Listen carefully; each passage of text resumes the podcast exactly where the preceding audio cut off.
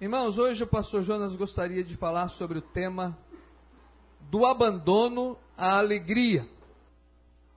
Gostaria de ler o texto em Lucas 17. Lucas 17, do verso 11 até o verso 19. De caminho para Jerusalém, passava Jesus pelo meio de Samaria e da Galiléia. Ao entrar numa aldeia, saíram-lhe ao encontro dez leprosos que ficaram de longe e lhe gritaram, dizendo: Jesus, mestre, tem compaixão de nós. Ao vê-los, disse-lhe Jesus: Ide e mostrai-vos aos sacerdotes. Aconteceu que, indo eles, foram purificados. Um dos dez, vendo que fora curado, voltou, dando glória a Deus em alta voz, e prostrou-se com o rosto em terra aos pés de Jesus, e agradecendo-lhe, e este era samaritano. Então Jesus lhe perguntou: Não eram dez os que foram curados? Onde estão os nove? Não houve porventura quem voltasse para dar glória a Deus, senão esse estrangeiro? E disse-lhe: Levanta-te e vai, a tua fé te salvou. Amém?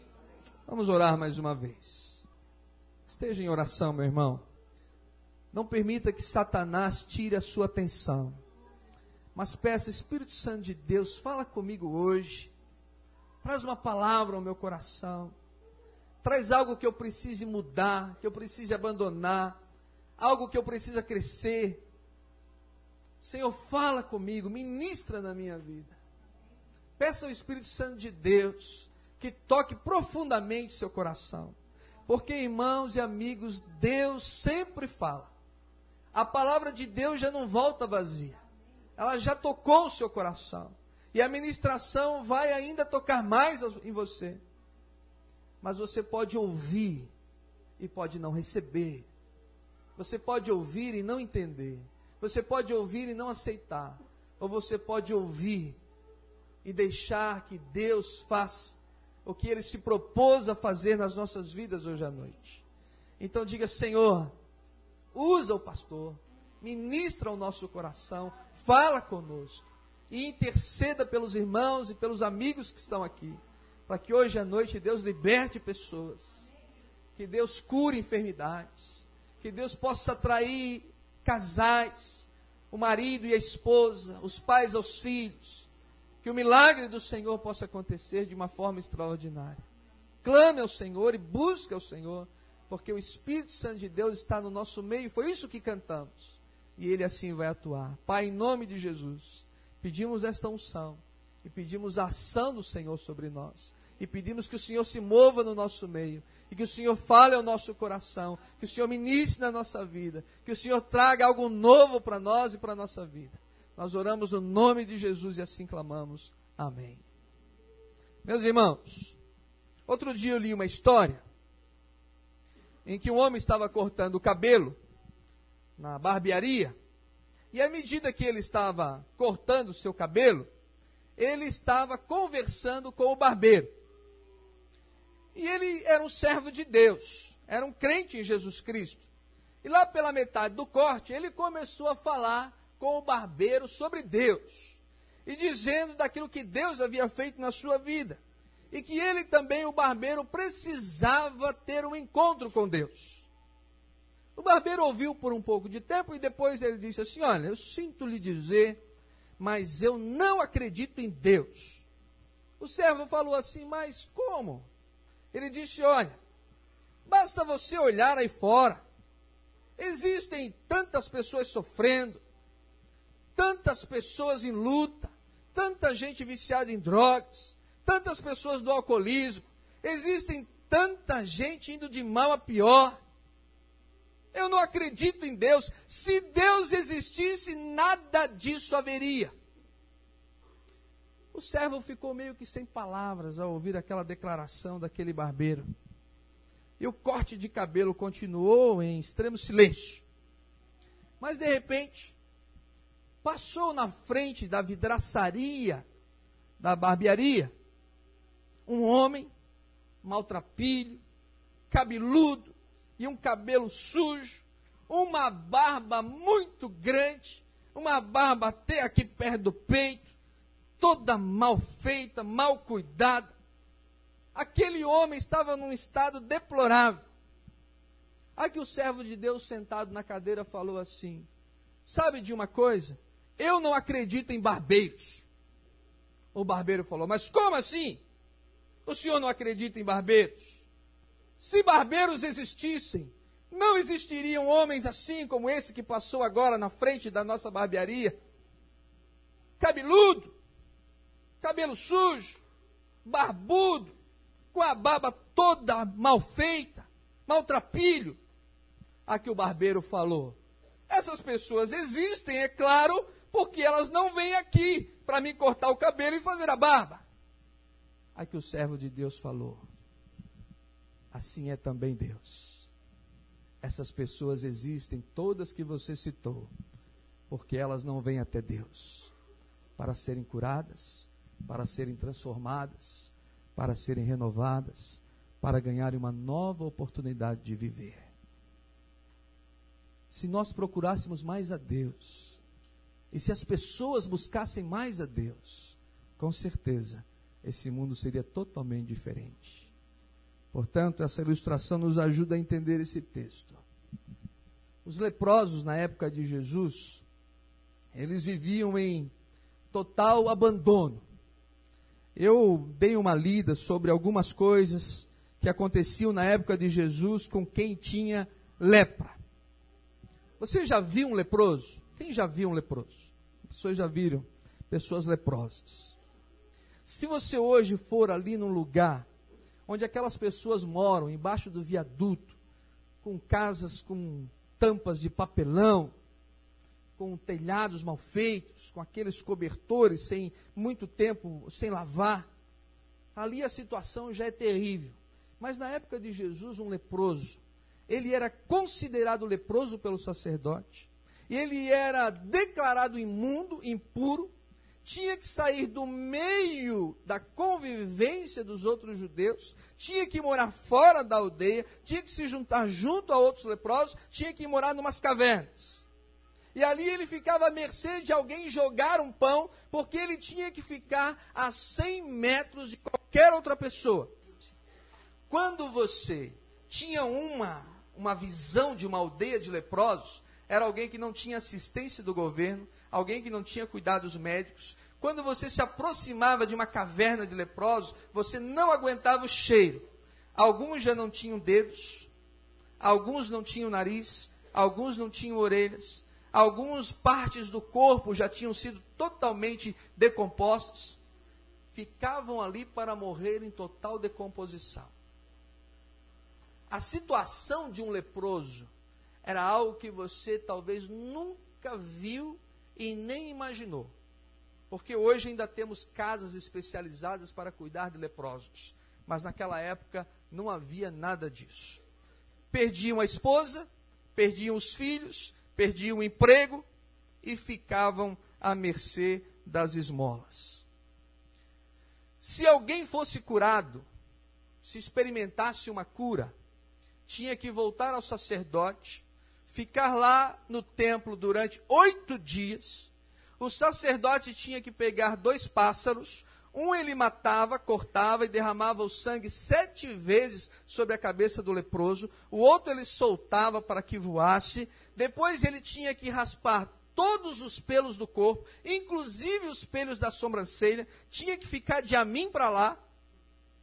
Depois ele tinha que se banhar sete vezes em água corrente. E depois então ele voltava ao sacerdote, o sacerdote vistoriava, via se ele tinha feito todos os preceitos da lei, aí ele começava mais oito dias em sacrifício de animais, como que era uma representação do Messias, para que pudesse então purificar os seus pecados. Jesus diz que está entre a Galileia e a Samaria, está indo para Jerusalém. Jerusalém está um dia de viagem. E quando ele está caminhando, dez leprosos estão à beira do caminho. E quando eles sabem que Jesus vai passar, eles começam a perceber que está vindo um alvoroço, eles então vão ali, meio que mancando, meio que se arrastando, e chegam na beirada do caminho. E diz o texto que eles ficaram de longe, porque dizia a lei que eles não podiam se aproximar até 100 metros de distância. E começaram a clamar: Jesus, tem compaixão de nós! Jesus, tem compaixão de nós! E aí acontece algo interessante, diferente dos outros milagres que Jesus operou. Jesus não os chamou, Jesus não os trouxe para perto. Até porque Jesus estava querendo preservá-los, porque sabia da lei e sabia que se os chamasse para perto, eles corriam o risco de serem apedrejados e mandados de volta. Então Jesus diz para eles assim: Olha, vão se apresentar ao sacerdote. Foi só isso que Jesus falou. Vão para Jerusalém, procurem o templo, se apresentem lá para o sacerdote. E diz o texto sagrado, então, que começa a haver aqui um mover de Deus. E nós começamos a perceber algumas coisas que podemos aprender com esses dez leprosos. Três coisas importantes. Então você vai anotar aí um, dois, três. Que vai ser importante para a sua vida hoje também. Primeira coisa. Diz o texto sagrado que aconteceu que enquanto iam. O que, que diz o texto? Imagine, os dez leprosos estão clamando por Jesus: Jesus, tem compaixão de nós. E Jesus diz assim: Olha, vão até o sacerdote. Você poderia pensar, mas ele nem, nem chamou a gente, ele nem colocou a mão na gente. O cego, ele fez uma lama e colocou no olho do cego. A mulher de fluxo de sangue tocou nele e ficou curada. Jesus colocava a mão nas pessoas e elas saravam. Mas ele não chamou a gente, ele não, não deu atenção para a gente, simplesmente ele está mandando a gente ir para o sacerdote.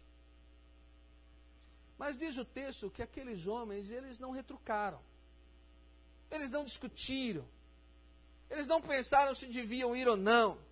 Diz o texto sagrado que eles foram. Jesus falou. E diz o texto que eles chamaram Jesus de mestre. Mestre, tem compaixão de nós. Então, se o mestre falou, então eu devo o quê? Obedecer. E foi isso que eles fizeram. Eles foram na direção do sacerdote. Agora você imagina: dez homens leprosos, mancando, indo devagarinho até Jerusalém. Uma pessoa normal levaria um dia, talvez eles levassem um pouco mais, mas estavam indo. E à medida que eles estavam indo, eles começaram a olhar para si, iam a olhar para o outro, e perceberam que a carne estava apodrecida começou a ser reconstituída. A carne que estava totalmente escura agora estava ficando clara. E os membros que estavam perdidos agora estão nascendo novamente. Os leprosos estão experimentando uma unção de Deus de cura.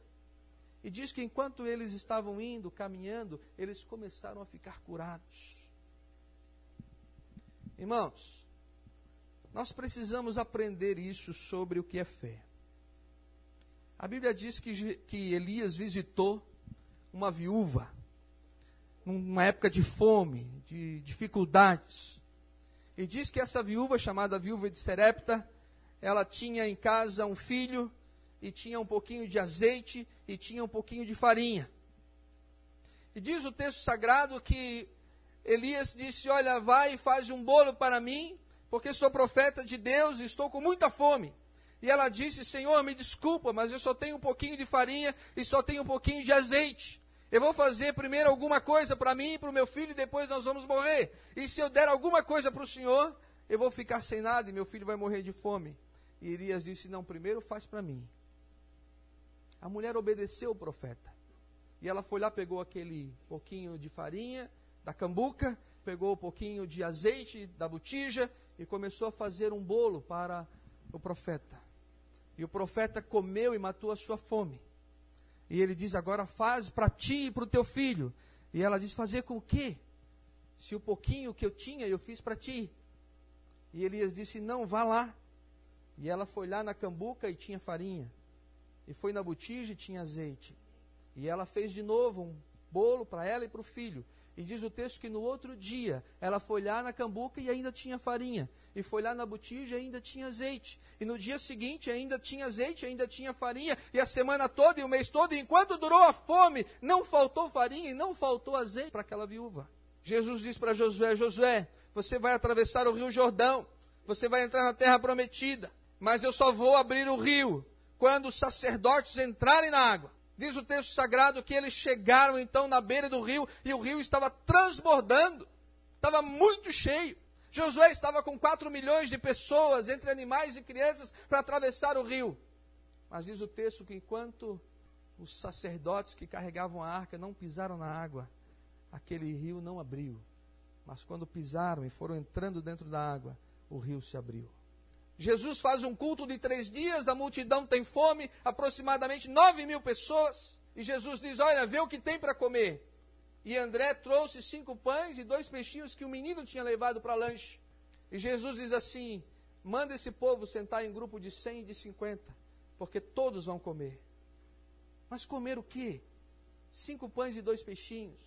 Jesus diz: Coloquem-os assentados de cem e de cinquenta, e eles vão comer. E os discípulos obedeceram e começaram então a colocar ali as pessoas sentadas na grama de 100 e de 50. E diz que Jesus começou a dar aquele pão para eles, e o pão não terminava, e o peixe não acabava, e ainda sobraram 12 cestos cheios. Jesus estava numa festa e faltou o vinho. E a mãe de Jesus disse: Olha, faltou vinho. E Jesus diz: Olha, enchem as talhas, as vasilhas de água e deem aos convidados. Não, Senhor, o Senhor não entendeu, a água tem, acabou, foi o vinho. E Jesus disse: Não, olha, encham de água as talhas, as vasilhas, e deem aos convidados. Então aqueles discípulos obedeceram e encheram de água as talhas. E quando foram servir aos convidados, os convidados começaram a beber e disseram: Nossa, esse homem é diferente. Normalmente o vinho ruim eles dão por último, mas esse deixou o melhor vinho para nos dar agora. Irmãos, nós precisamos aprender com esses leprosos que o milagre na sua vida só vai acontecer quando você começar a caminhada. Quando você começar a obedecer. Quando você caminhar na direção da obediência. Quando Deus falar alguma coisa a você, obedeça. Quando Deus ministrar algo ao seu coração, faça. Porque se você esperar ter todas as respostas, você nunca vai ter uma experiência com Deus. Porque a revelação de Deus ela é progressiva. A revelação de Deus não acontece instantaneamente. Mas nós temos medo de obedecer. Porque a nossa fé, ela fica totalmente cercada, amarrada, aprisionada por causa dos nossos medos, por causa daquilo que outras pessoas fazem ou falam, e a gente esquece de dar ouvidos a Deus. Essa semana um menino foi muito falado aí na televisão, o menino Riquelme Wesley, lá de Palmeira, interior de Santa Catarina, chamado do Menino Aranha, não é? Vocês ouviram essa reportagem? Em Palmeira, aqui no interior de Santa Catarina, uma casa começou a pegar fogo. E é essa casa que está aí nos fundos. E no berço dessa casa, nessa casa havia um berço, no berço havia um bebê de um ano e pouquinho. O bebê estava chorando e gritando e ninguém conseguia entrar para salvar. Tal eram as chamas que invadiam e consumiam essa madeira toda que está aí. Ao passo que surgiu esse menino de cinco anos, com toda a sua inocência, ele disse para a mãe do menino: Não chore, porque eu sou o Homem-Aranha e eu vou entrar lá e pegar o bebê. Irmãos, e diz a reportagem, depois ele apareceu essa semana, inclusive no programa na Ana Maria Braga e tudo mais, não é? Que ele saiu no meio das chamas, com o bebê no colo e entregou para a mãe. Como é que você explica isso? Como é que você entende isso? Eu estava lendo esse texto e aí me lembrei desse menino. Agora ele vai crescer e vão dizer para ele que casa em chamas não se entra. Que nunca ele vai conseguir tirar uma criança lá de dentro, que ele vai morrer junto. Ele vai crescer e vão dizer para ele que ele deve ter medo do fogo. E não estou dizendo que isso está errado, não. É isso que a gente vai fazer mesmo com os nossos filhos. Mas esse menino, ele teve uma experiência de um credo inocente de acreditar que podia fazer uma coisa, foi lá e fez. De acreditar que podia ir lá, pegar aquele bebê e sair no meio das chamas e fez. De acreditar que teve uma intuição, talvez divina, porque o coração das crianças é puro. Talvez nenhum homem conseguisse entrar lá. Talvez eu ouvisse o bebê chorar até morrer e não tivesse coragem de entrar naquelas chamas. Mas esse menino ele ainda não conhecia o que era medo. Ele apenas teve uma intuição, entrou lá e trouxe o bebê nos braços e entregou para a mãe. Irmãos, tem alguns versículos na Bíblia que dizem assim. Jesus diz lá em Marcos capítulo 9, 23, tudo é possível. O que é que diz lá?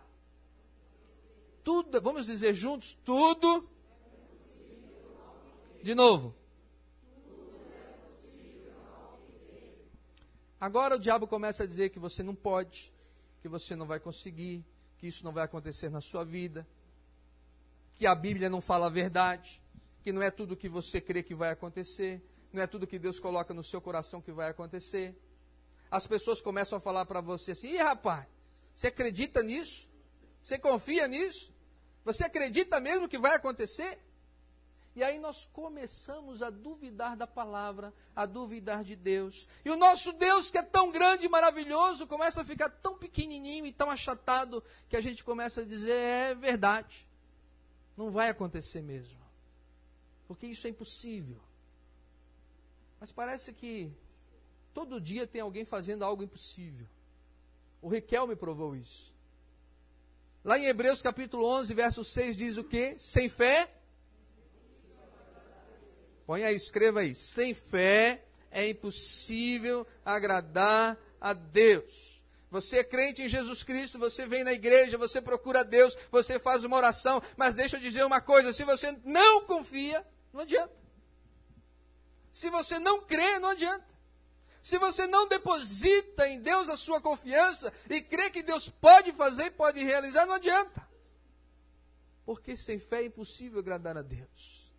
Abacuque escreveu na sua profecia, depois Paulo repetiu lá em Romanos 1,17, o seguinte: Mas o justo viverá pela fé. Irmãos, quantas coisas que alguns disseram para nós que era impossível, nós já vimos acontecer.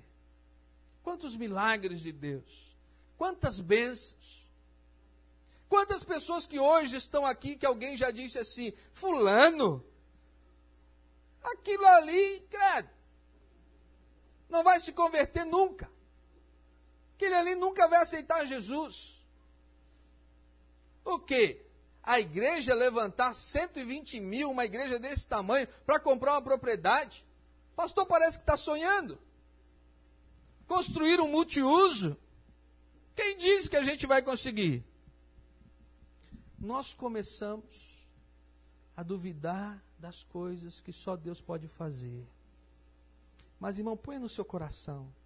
Se tem algo que Deus pode fazer, pode fazer. Deus pode mandar dois anjos na trilha, pastor?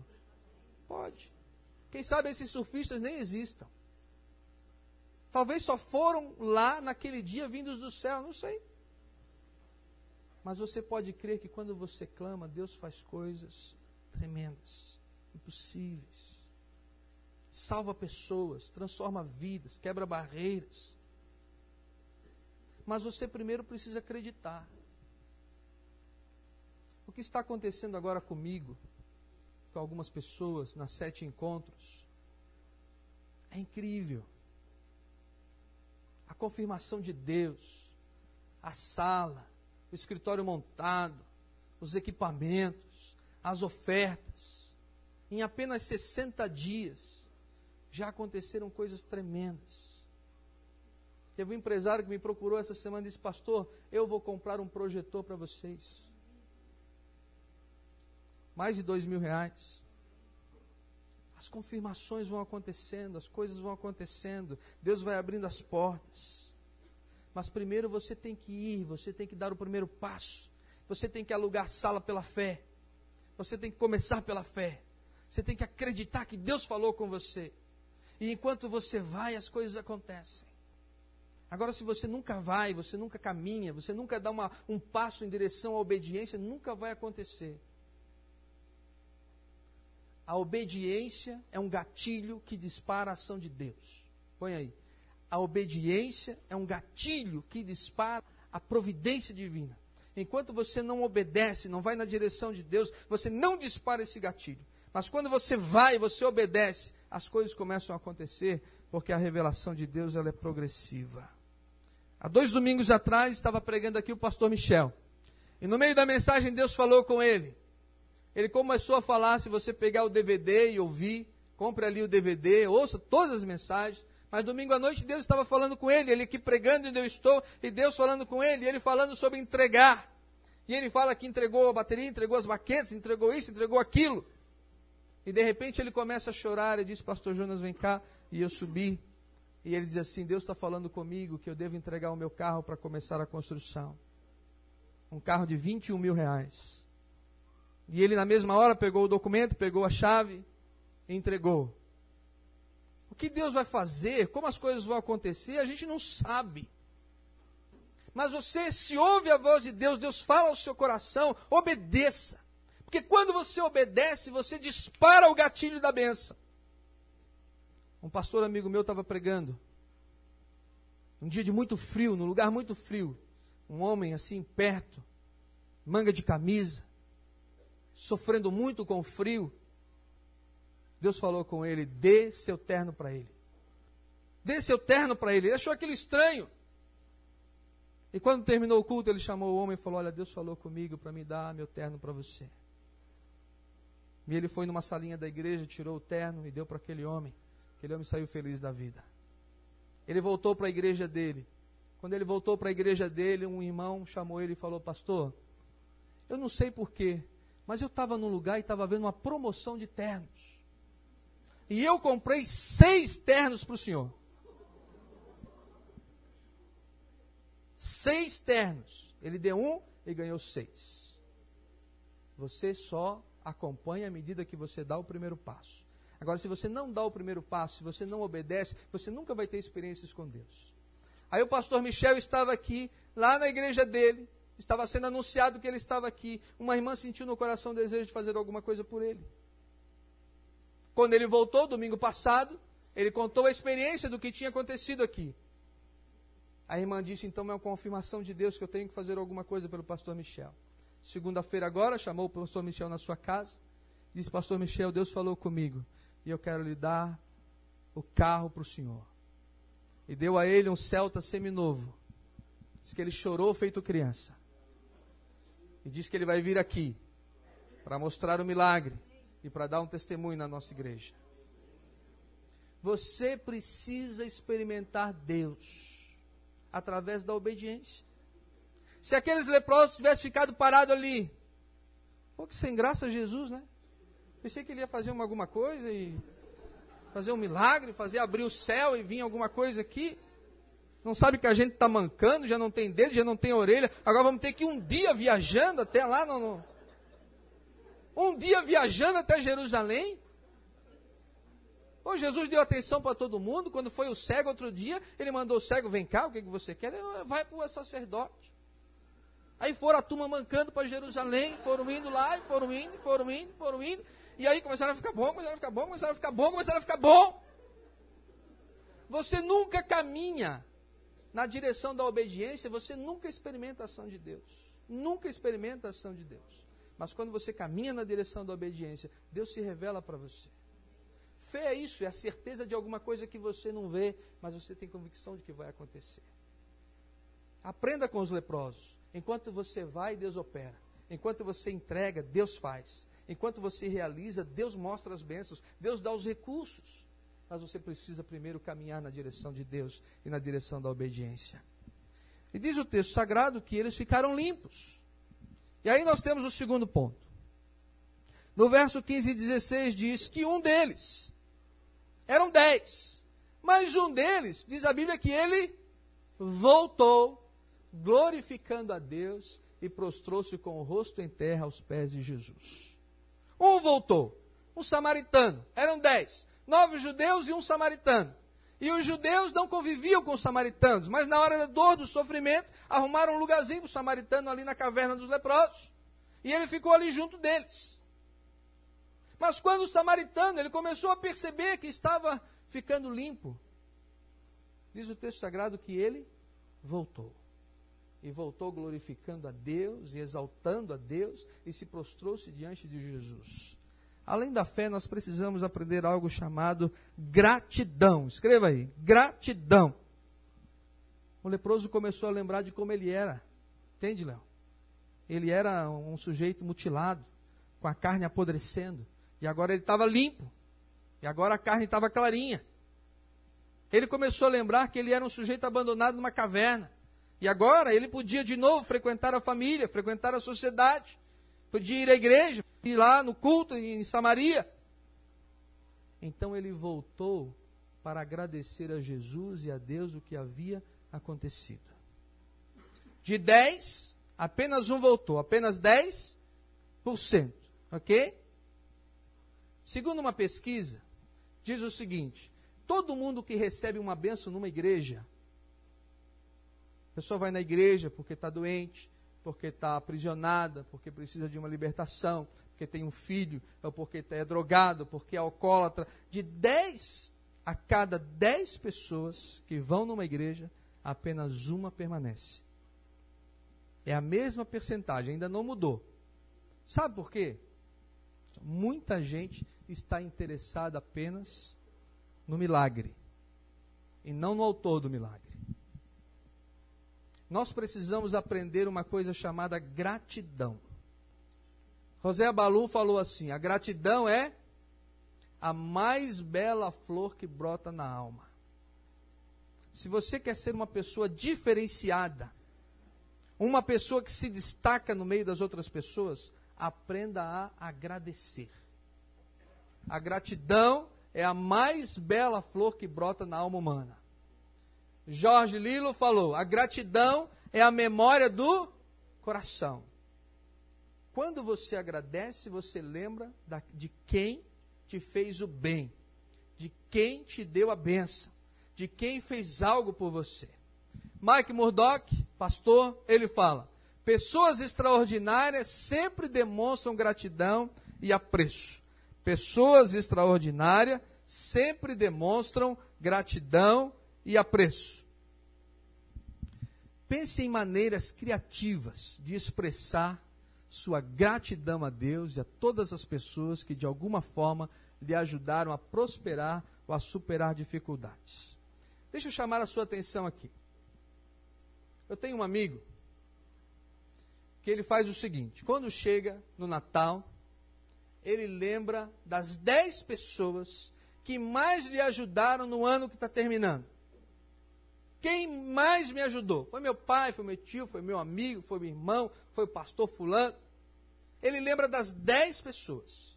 Então ele compra dez perus de Natal e ele escreve um cartão dizendo muito obrigado porque este ano você foi uma pessoa que muito me ajudou. Eu devo muito a você neste ano, porque você me ajudou no meu casamento, você me ajudou a arrumar um trabalho para mim, você me ajudou quando eu tive doente, você me ajudou quando eu tive problemas financeiros, você me deu um carinho quando eu precisei, você de alguma forma me ajudou. E ele sempre, todo ano, entrega para 10 pessoas que mais lhe ajudaram um peru de Natal.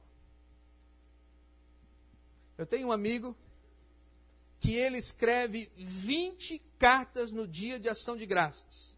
Ele mora nos Estados Unidos. Lá é muito comemorado.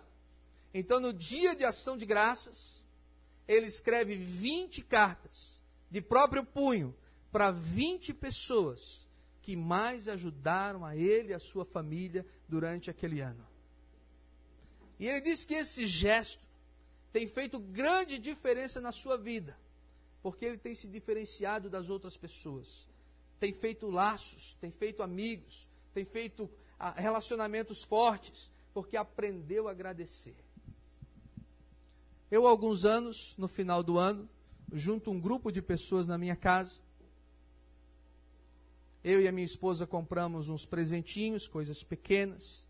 E todas as pessoas que vão lá, às vezes 10, 15 pessoas, nós damos um presentinho, a esposa faz uma comidinha e nós dizemos assim: Olha, nós queremos agradecer, porque este ano vocês tiveram grande importância na nossa vida. E alguns dos irmãos aqui já foram convidados, já estiveram lá e já participaram desse momento. Aprenda a agradecer. Agradecer não custa nada. O bilhete não custa nada. O abraço não custa nada. Palavras um muito obrigado, um beijo carinhoso. Isso faz diferença na vida de uma pessoa. E algumas vezes, Deus tem me dado a oportunidade, inclusive, de dar algumas ofertas a irmãos que de alguma forma me ajudam.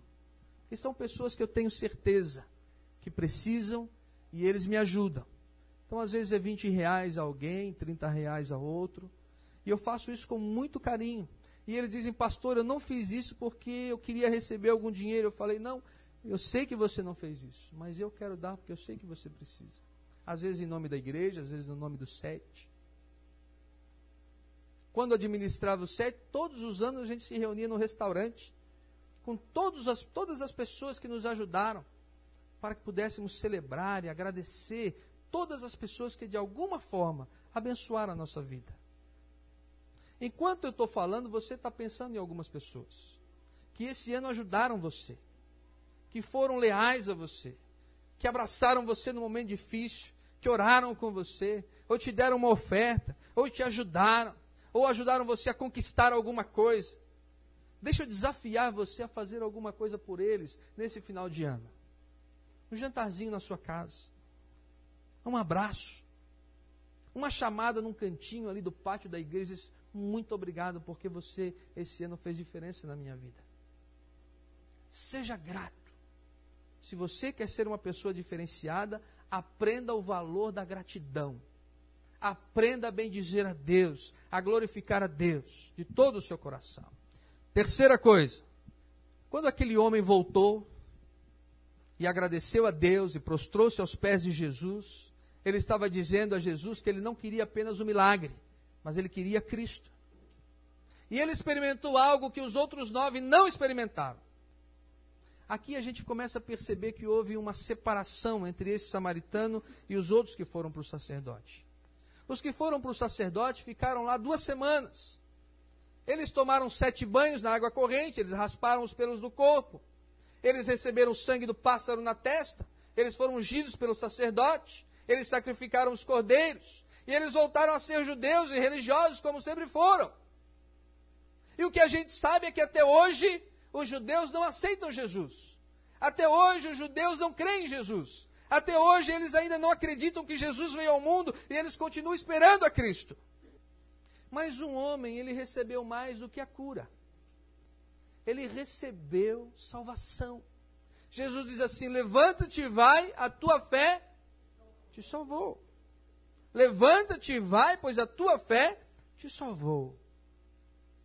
Esse homem que voltou, ele começou a experimentar não a bênção da cura, mas a bênção do homem da cura, do Jesus do céu, do Messias prometido, do Mestre que ele havia chamado no início. Tem compaixão de mim. O que Jesus quer da gente não é que você procure a igreja. Presta atenção no que o pastor vai falar porque simplesmente alguma coisa está doendo. Jesus não é um gelol que a gente machuca, vai lá na gaveta e passa, e pega e passa, e daqui a pouco, quando está bom, a gente joga de volta dentro da gaveta. Jesus não é uma dipirona que a gente está com dor de cabeça, a gente vai lá, toma aquela, aquele remédio, aquele Dorflex, e daqui a pouco melhorou e a gente joga lá, não precisa mais. Quando você procura Jesus, tudo que Jesus quer, tudo que Jesus espera, é que você se relacione com Ele. Ele vai dar a cura, Ele vai dar a libertação, Ele vai agir em seu favor. Não se preocupe. Mas não é só isso que Jesus quer. Tudo o que Ele quer é que você volte para ter um relacionamento com Ele. Aí sabe o que acontece, irmãos? Acontece o seguinte: a gente vem para a igreja e a gente está desesperado à procura de Cristo. E a gente precisa de Deus. A gente procura a ação do Espírito Santo de Deus. Deus começa a agir na nossa vida. Aí a gente começa a fazer o seguinte: a gente começa a entrar para a comissão de finanças, começa a entrar para o coral, a gente começa a tocar um instrumento, a gente entra para o grupo de teatro, a gente começa a ensinar as crianças. E a gente começa a fazer o que os nove fizeram. Eles foram para o sacerdote e cuidaram de todos os preceitos da lei e todos os preceitos da religião, mas eles nunca mais voltaram para Jesus. E eu tenho uma grande preocupação com isso. quantos de nós, apesar da gente vir na igreja, apesar da gente cantar no coral, apesar da gente fazer alguma coisa, faz muito tempo que a gente não tem um momento pessoal com Cristo. Faz muito tempo que a gente não se reúne com Jesus para orar ou para ler a Bíblia. Faz muito tempo que a gente não tem um momento de adoração, só você e Deus. A gente começa a se contentar com a igreja e se esquece do Jesus da igreja. A gente começa a fazer o trabalho de Deus e esquece do Deus do trabalho. A gente começa a ter uma dificuldade em ter um relacionamento com Jesus, porque achamos que a nossa religião, no nosso caso, a nossa religião batista, já supre as nossas necessidades. E esquecemos de voltar para ter contato com aquele que tem tudo mais a nos oferecer e um relacionamento para a vida eterna. Quando você vem à igreja e Deus abençoa a sua vida, Deus restaura seu casamento, Deus faz um milagre em você, Deus te liberta das drogas, Deus te tira do alcoolismo, Deus restaura a vida do seu filho. Volte-se para Jesus. Volte-se para Jesus, para buscar a Jesus, para andar com Ele, para viver com Ele, para ter um relacionamento com Ele. Você que é pai, como eu sou, como é triste quando o filho vem procurar a gente, quando está precisando de 10 reais. E aí passa uma semana toda, ele não volta.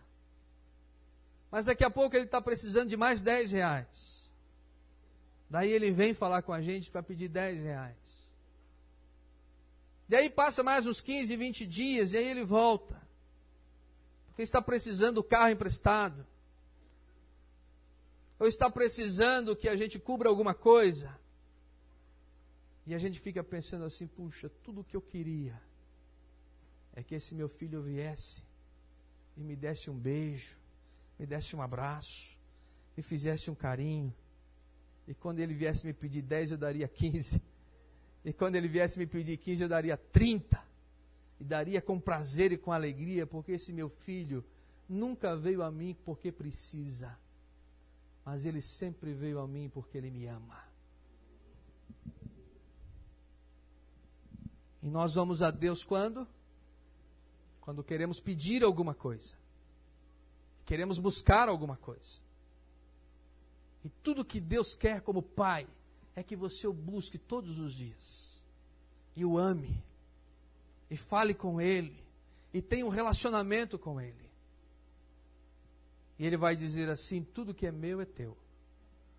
E tudo que pedires em meu nome eu farei. E tudo que você buscar eu te darei. Porque eu sei que você é meu servo. E eu sei que você não vem só aqui para pedir. Mas você vem aqui porque me ama. E quer estar comigo. E gosta da minha presença. O samaritano lembrou do vazio que vivia e decidiu voltar para Jesus, que lhe havia dado uma nova. Agora ele volta para a família, agora ele volta para os seus amigos, agora ele volta para a sociedade, agora ele volta a praticar a sua religião. Mas primeiro ele lembrou que ele tinha uma vida vazia e voltou para aquele dia, havia lhe dado tudo. Nunca esqueça disso. Você vivia em constante abandono, condenado ao pecado, condenado ao inferno, mas Jesus veio e morreu na cruz por você. Seja grato. Tudo o que você fizer, faça por gratidão. Faça porque você o ama. Faça porque você quer se relacionar com Ele. Para encerrar, eu queria convidar você a encontrar Cristo. Talvez você esteja preso na religião, esteja preso em alguma coisa que você está fazendo e acha que isso é o suficiente para Deus. Mas tudo que Deus quer de você é que você o encontre e você tenha um relacionamento pessoal com Ele. Me chama a atenção essa expressão de Jesus: levanta-te, levanta-te, vai, a tua fé te salvou, abandona aquela caverna, aquela vida de leproso, aquela vida de migalha, aquela vida onde você vivia mendigando, sofrendo, mancando. Levanta-te e agora vai, porque sua vida foi totalmente restaurada e transformada. Não dá para admitir que a gente viva na igreja sem experimentar Jesus. Não dá para aceitar que a gente viva na igreja cantando e fazendo as coisas e realizando a obra sem experimentar Jesus profundamente no coração, sem ter intimidade com Ele, sem ouvir a Sua voz sem obedecê-lo, sem gastar um tempo pessoal com ele. No carro, no trabalho, em casa, no quarto, não sei. Mas de fato ter um relacionamento pessoal com Jesus. E é isso que eu gostaria de desafiar você. Levanta-te, homem, levanta-te, mulher. Experimente Cristo e deixe ele fazer algo diferente na sua vida. Você lembra do Riquelme? Ele não sabia o que era medo de entrar numa casa pegando fogo. Quero convidar você a ter esse tipo de fé, onde você confia em Deus, acredita no impossível, que Ele faz coisas grandiosas, que Ele ainda faz milagres. E quando Ele diz a você para fazer alguma coisa, faça. Quando você sentir que é Deus falando com você, faça. Mesmo que você sinta que é algo absurdo, mas Deus vai fazer algo diferenciado na sua vida. Deus vai fazer. Porque você primeiro vai caminhar na direção da obediência. E Deus vai fazer a obra incrível, maravilhosa sobre você. Quem nunca obedece, nunca tem uma experiência. Pastor, eu nunca tive uma experiência com Deus. Talvez você já ouviu a sua voz, mas não obedeceu. O Espírito Santo está falando com você. Entregue a vida a Jesus. Está falando com você consagrar a vida. Consagre. Está falando para você fazer uma oferta de alguma coisa, faça. E eu não estou falando dinheiro, não. Alguma coisa que você sente que Deus está te pedindo. Um dia eu estava num culto como esse e eu senti claramente Deus falar comigo: entrega a sua vida para o ministério. Eu pedi demissão no meu emprego, larguei a preparação para a engenharia e fui para o seminário. E Deus já fez tantas coisas incríveis depois disso na minha vida. Coisas que eu nem imaginei que Ele faria. Se você ouvir, obedeça. E Deus vai fazer o milagre. Vamos ficar de pé para orar. Quero orar por você, pela sua vida. Quero pedir a Deus que te abençoe, que te fortaleça mas quero convidar você nesse momento a baixar sua cabeça e a orar comigo. Só você e Deus. Quero clamar a Deus para que Deus desperte fé no seu coração. Para que você acredite no poder de Deus. Para que você confie que Ele pode fazer todas as coisas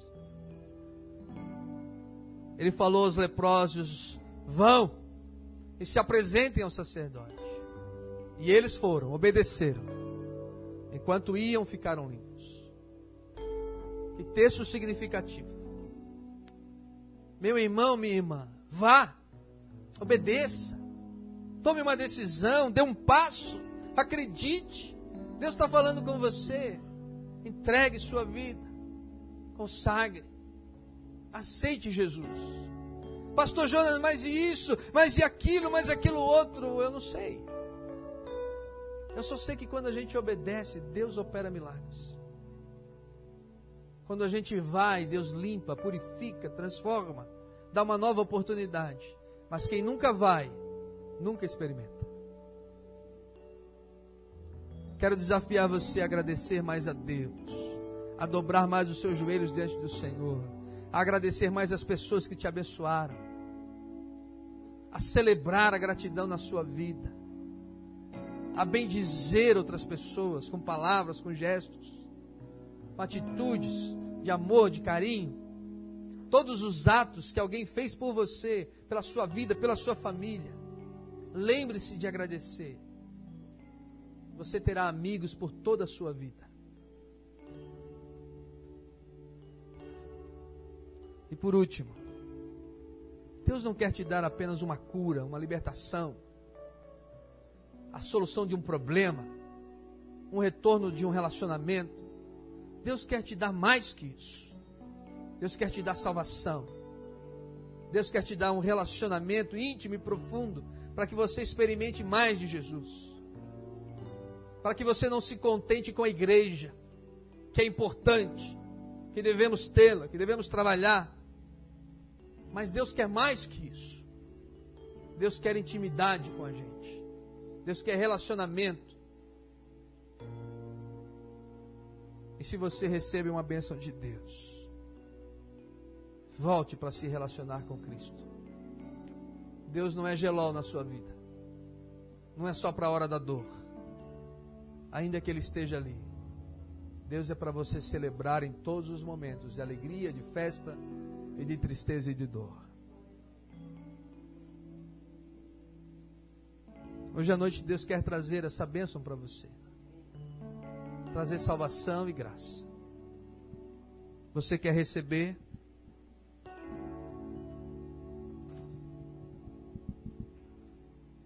Então deixe o seu lugar e venha aqui à frente. Qualquer pessoa. Deixe o seu lugar e venha em nome de Jesus. uma atitude de fé. Deixe o seu lugar e venha.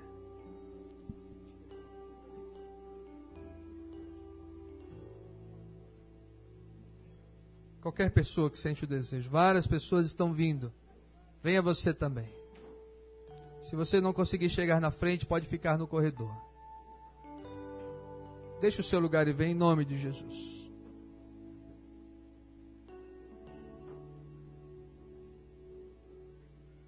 Há mais alguém? Vem em nome de Jesus. Graças a Deus por todos vocês que estão vindo. Bendito seja o Senhor pela sua vida. Há mais alguém? Graças a Deus. Então nós vamos orar. Igreja, ore, clame. Existem outros tipos de lepra. Pessoas que vivem abandonadas totalmente, prisionadas. E Jesus liberta, irmãos. Jesus transforma. Jesus ainda opera poderosamente. Existem outros tipos de lepra hoje que deixam muitas e muitas pessoas separadas da alegria, da festa, da satisfação, do bem viver. E Jesus veio para nos dar liberdade, irmãos, nos dar alegria, nos trazer a paz, nos dar um sentido para a vida. Vamos clamar, ore, clame a Deus, para que Satanás seja derrotado e toda ação maligna seja totalmente cortada sobre a vida de qualquer um de nós principalmente desses que estão vindo à frente. E que o Espírito Santo de Deus cure pessoas que estão enfermas. Que o Espírito Santo de Deus traga consolo e graça.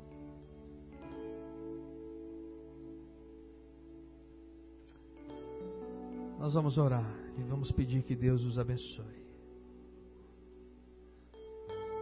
Irmão Lauri, vem aqui para orar com a gente.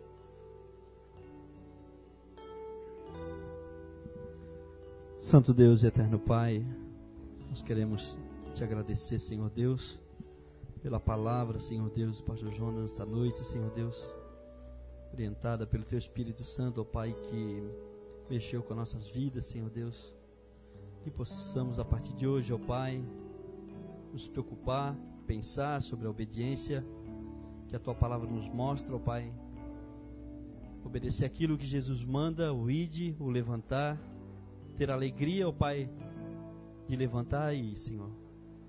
Senhor Deus, abençoa a tua igreja, ó Pai. Nos ajude, Senhor a compreender mais de Ti, ó Pai. Abre a nossa mente, nosso coração, ó Pai, para Jesus, para que possamos nos comprometer, Senhor Deus, com o Teu trabalho, com a Tua obra, Senhor Deus, na ajuda mútua entre os irmãos, ó Pai. Ó Senhor Deus, o quanto nós somos pequeninos, Senhor Deus, e precisamos da Tua presença, ó Pai. Precisamos do Teu Espírito Santo para nos, para nos orientar, ó Pai, para nos ensinar, Senhor Deus. Ó Jesus amado, abençoe nossas vidas, Senhor. Nos ajuda a te compreender, Senhor Deus, cada vez mais, ó Pai. Que o sermão de hoje à noite, ó Pai, do pastor Jonas, que possa trazer grande efeito em nossas vidas, Senhor Deus, e que nós possamos levar cravado em nosso coração, ó Pai. Nós possamos, ó Pai, cada dia refletir sobre a obediência, ó Pai. Ser obediente a Jesus, ó Pai.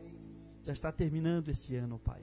Que possamos, a partir de agora, Senhor Deus, nos envolver mais, ó Pai. Mais, Senhor Deus, para que possamos entrar no ano de 2008 com os dois pés, ó Pai, trabalhando e obedecendo na Tua obra, Senhor Deus.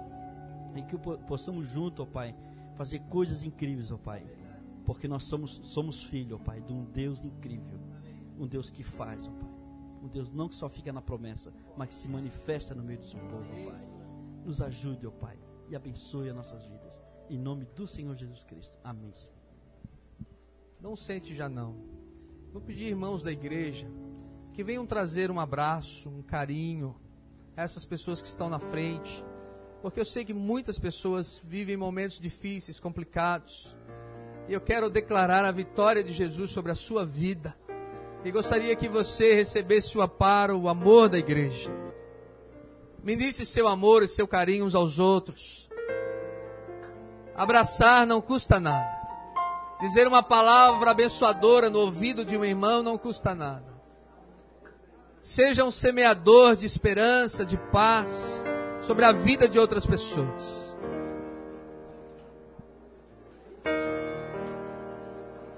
Deus abençoe você. Deus te traga bênção, vitória. Deus te dê uma semana abençoadora. Deus abençoe você, abençoe sua vida.